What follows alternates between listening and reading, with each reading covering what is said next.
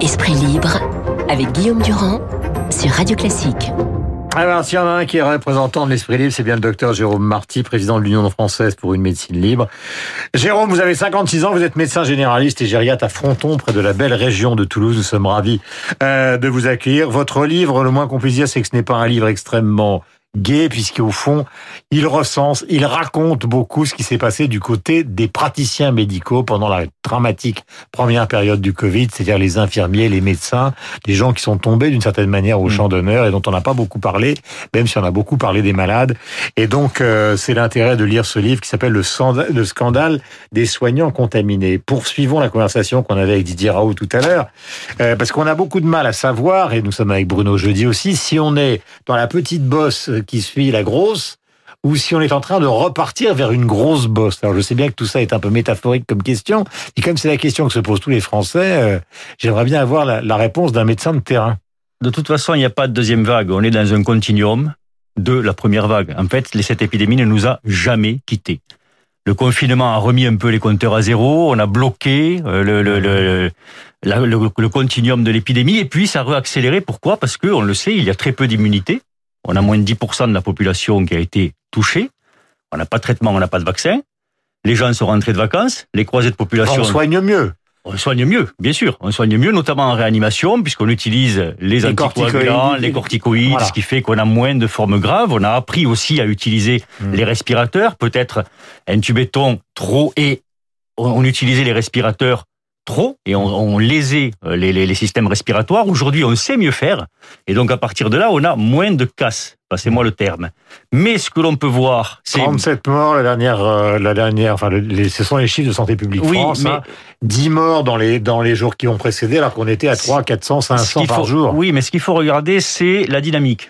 La dynamique, c'est on a à la fois une base virale qui est sur l'ensemble du territoire français, alors qu'à l'époque c'était sur l'Est principalement et l'île de France. Mhm. Là c'est partout. Et puis on était sur une baisse continue des hospitalisations et des réanimations. Ensuite on est rentré dans un régime d'oscillation et maintenant on est sur un régime de progression. Donc les choses changent. Et on voit vous êtes en train de nous dire en fait que, alors je vais essayer de, de, résumer, hein, c'est-à-dire que les fêtards de cet été, ou disons les gens, parce qu'il faut quand même pas stigmatiser tout le monde, mmh. les gens qui ont eu des, des, des relations sociales au sens global du terme, denses, euh, ben, ils rentrent petit à petit euh, dans les grands centres urbains. Et donc petit à petit, ils ramènent le virus qu'ils ont contacté sous des formes asymptomatiques et qu'ils ont gardé sur eux pendant 7, 8, 10 jours. Oui, ils ramènent le virus et puis ils croisent d'autres personnes qu'ils contaminent, qui elles-mêmes vont contaminer d'autres personnes, etc. Donc ce que l'on craint, c'est que autant chez les jeunes, on sait très bien que les formes sont asymptomatiques ou peu symptomatiques, mais ce que l'on craint, c'est que plus il va y avoir de jeunes touchés, plus on va avoir des corridors, des passages qui vont se faire. Et on saura quand Alors la date, c'est quoi? C'est vers le 20 septembre oh, Je pense qu'on va, oui, on va le savoir vers le 20 septembre. Alors on nous dit à chaque fois, on nous dit, oui, mais regardez, vous l'avez annoncé pour la fête de la musique, il s'est rien passé, pour le concert de Diavener à Nice, il s'est rien passé, etc. Nous n'étions pas dans la même configuration. Là, nous avons pris de l'avance par rapport à la pathologie, là où en mars-avril nous avions du retard. Cette avance, nous risquons de la perdre si on n'observe pas les gestes barrières partout mhm. et si on continue à faire n'importe quoi avec les tests. Parce que le vrai problème, il est là aujourd'hui. 250 millions d'euros par mois pour les tests mhm. et ça sert à rien. Quasi à rien. Mais pourquoi ça sert à rien? Parce qu'il y a trop de retard. Je vous donne un exemple. Vous êtes symptomatique vous commencez à sécréter des virus deux jours avant d'être symptomatique. Vous allez voir votre médecin en moyenne deux jours après avoir les symptômes. Vous n'allez pas le jour même, donc on est à quatre jours. Votre médecin vous dit, vous allez vous faire tester. Il vous faut deux jours pour obtenir le test. On est à six jours. Pour avoir le diagnostic, il vous faut deux jours de plus. Vous êtes à huit jours. C'est à partir de là qu'on déclenche l'équipe de l'assurance maladie qui va chercher les cas contacts. Cas contacts qui eux-mêmes sont déjà vecteurs au moment où on les cherche, parce qu'il s'est passé huit jours. Et vous, on va vous mettre 14 jours en, en isolement, alors même que vous n'êtes plus excréteur de virus à ce moment-là. Mhm. Donc ces tests ne servent à rien tant qu'on n'est pas plus performant sur la rapidité. Donc ce que je suis en train de dire ce matin, c'est que d'abord, d'abord, euh, prenons le cas de Bruno par exemple, parce que Bruno il a tellement bonne mine que euh, ça m'interpelle ce matin. Est-ce que Bruno il doit aller se faire tester alors qu'il n'a strictement rien, ou est-ce qu'il faut vraiment dire ce matin, vraiment formellement aux gens, bah, à partir du moment où vous n'avez rien, vous n'allez pas vous faire tester pour en, embouteiller totalement le vous, système. vous avez tout dit, Guillaume Durand. La lutte contre cette maladie, c'est une somme de combats individuels qui fait gagner le combat collectif. Et c'est un problème de sens civique. On met le masque pour protéger les autres, et quand on se teste, on doit se tester si on est symptomatique ou si on a une prescription. Y aller tous les jours pour se faire tester quand on n'est pas, quand on n'a rien, quand on n'est pas symptomatique, juste pour se rassurer, ou parce qu'on a une activité à faire, un avion à prendre, etc. Non, on ne doit pas prendre la place des gens qui sont symptomatiques ou adressés par leur médecin. Euh, question à vous, Bruno. Est-ce que vous avez l'impression que l'affaire de Monsieur Castex est devenue une affaire politique Euh, Alors, euh, qu'à contact, alors, on comprend pas très bien ce qui s'est passé parce que visiblement, alors à Biscarrosse, on n'y était pas puisque Bayrou euh, ne portait pas le masque euh, visiblement, mais en tout Ça, cas sur le Tour de France, il, avait, il était masqué jusqu'au cou. Il était à côté, mais à distance de Christian Prudhomme qui lui euh, a été testé positif. Donc c'est un problème politique cette affaire? Ça devient un problème Bah, politique forcément, il y a toujours une dimension euh, politique. D'abord, ça touche le, le, le- le Premier ministre qui s'applique la règle, euh, c'est bien le moins. Euh, vous avez raison, à Biscarrosse, les images sont assez accablantes pour, euh, pour François Bayrou, mais il semble que sur le Tour de France, et, euh, qui vit sous bulle, hein, euh, on voit pas trop comment ça a pu euh, ça a pu se passer. En tous les cas, c'est Christian Prudhomme euh, qui euh, finalement a entraîné le confinement de de Jean Castex. Les conséquences, elles sont quand même pas neutres, hein, puisque dès hier soir, il faisait ses premières ré- réunions visioconférence. Il a même signé l'accord avec Valérie Pécresse sur les transports Après, par il a, été testé, il a été testé négatif. Hein. Oui, mais il faudra attendre huit jours pour savoir vraiment si euh, il est, euh, euh, il n'est pas contaminé. Euh, donc euh, peut-être même que le test d'hier était peut-être un peu tôt finalement par rapport à, à ce que disait à l'instant euh, Ouais. le docteur, euh, Marty. le docteur euh, Marty. Enfin, les conséquences sont pas neutres hein, puisque il bouleverse son agenda. Aujourd'hui, c'est conseil des ministres et séminaire gouvernemental très important par visio. Enfin, ça, ça bouleverse quand même la vie du, du pouvoir. hein. Et je Et en plus, accessoirement, Guillaume, lundi, il est déjeuné en tête à tête avec Emmanuel Macron. Ouais, nous allons revenir avec vous dans un instant euh, euh, et, et avec euh, Jérôme Marty. Je voudrais simplement que vous écoutiez Marine Le Pen qui était ce matin donc l'invité de France Inter, Emmanuel Valls qui était l'invité de LCI. Ils reviennent l'un et l'autre sur la question de la sécurité qui est au cœur euh, euh, d'un conseil de défense. Je connais très bien la technique qui consiste à avoir les mêmes mots que l'opposition. Le problème, c'est que les actes ne suivent pas. Moi, si les actes suivaient, je m'en réjouirais.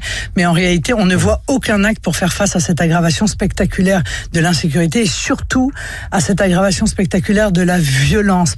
Il se trompe en, en faisant cette distinction qui est une erreur entre l'insécurité et le sentiment euh, d'insécurité. On se fait justice euh, euh, soi-même dans, dans les quartiers ou tout simplement dans la vie euh, euh, quotidienne. Ouais. C'est cela au fond l'ensauvagement. C'est-à-dire il y a des actes barbares, une forme de sauvagerie. Donc on ne peut pas le nier. C'est une réalité.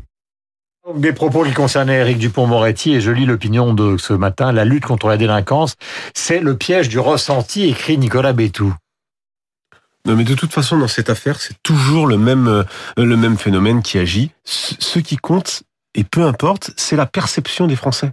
Pour le pouvoir, c'est la perception des Français. Donc, euh, les conjectures de Éric Dupont-Moretti sur le sentiment d'insécurité serait un fantasme parce que euh, c'est plus difficile de lutter contre le sentiment d'insécurité que contre euh, que contre le, que qu'assurer la sécurité. Enfin, euh, il a essayé de se rattraper comme il pouvait. Euh, à l'arrivée, euh, il fait, il a fait une faute. Il a fait une faute, il a brouillé le message de fermeté du président de la République. Et moi, ce qui me surprend, c'est que le Premier ministre et le président, on peut le comprendre, n'aient pas voulu euh, prendre parti dans cette affaire. Euh, L'opinion, elle, elle, elle a déjà, elle a déjà choisi. Hein. C'est euh, Gérald Darmanin euh, qui est euh, approuvé euh, par euh, les Français. Il suffit de regarder le, le sondage IFOP, IFOP Paris Match publié hier, plus 11 euh, euh, euh, plus 11 points pour Gérald Darmanin, moins 4 pour euh, Éric Dupont-Moretti. Donc, euh, sur l'affaire de la sécurité, le match est plié. Une Dernière question avec vous, Jérôme Marty, puisque c'est quand même le cœur de votre livre. Je vais pas revenir sur la fraude sociale concernant euh, la médecine, bien que ce soit un sujet de ce matin. Mm. Euh, combien de médecins sont morts, d'infirmiers? Parce qu'on en a très très peu parlé quand même. hein. En fait, on n'a toujours pas le chiffre réel, et c'est ça qui est aussi scandaleux. C'est ce, ce scandale continue. On avait demandé, vous vous souvenez, Parce que les À médecins au plusieurs début, ils n'avaient reprises. pas de masque, ils n'avaient rien. on n'avait rien. On a été envoyé au front, des fantassins, la première ligne. On a été envoyé au front sans aucun moyen de protection, et on s'est contaminé, que ce soit d'ailleurs en établissement, public ou privé, ou en médecine de ville. Hmm. Donc on sait que en gros, il y a eu 60 000 ou 70 000 contaminés dans les EHPAD et les hôpitaux. Et en médecine de ville, on n'a toujours pas ce chiffre pour les aides-soignantes, les infirmières, les orthophonistes, les kinés, les médecins, parce que les pharmaciens, on n'a pas ce chiffre. Mhm. Donc, euh, on a 46 médecins généralistes qui sont morts. C'est la profession qui a payé le plus, la profession de soins qui a payé le plus lourd tribut. Parce que ces gens ont été mis au front dès la deuxième phase, alors qu'on disait qu'il fallait pas que les patients aillent les consulter, mais qu'ils aillent directement à l'hôpital. Mais dans l'Est, ils voyaient jusqu'à 50 cas par jour, sans aucun masque. Ils respiraient du virus toute la journée. Et ils se sont contaminés et ils en sont morts. Voilà, c'est le récit de votre livre hein, qui s'appelle Le scandale des soignants contaminés, qui est publié aux éditions Flammarion. Euh, le sous-titre, c'est dans les coulisses d'une sale guerre. C'est une affaire qui n'est évidemment euh, pas terminée. Il est 8h56. Merci, mon cher Bruno. On se retrouve bientôt. Euh, docteur Marty, merci aussi.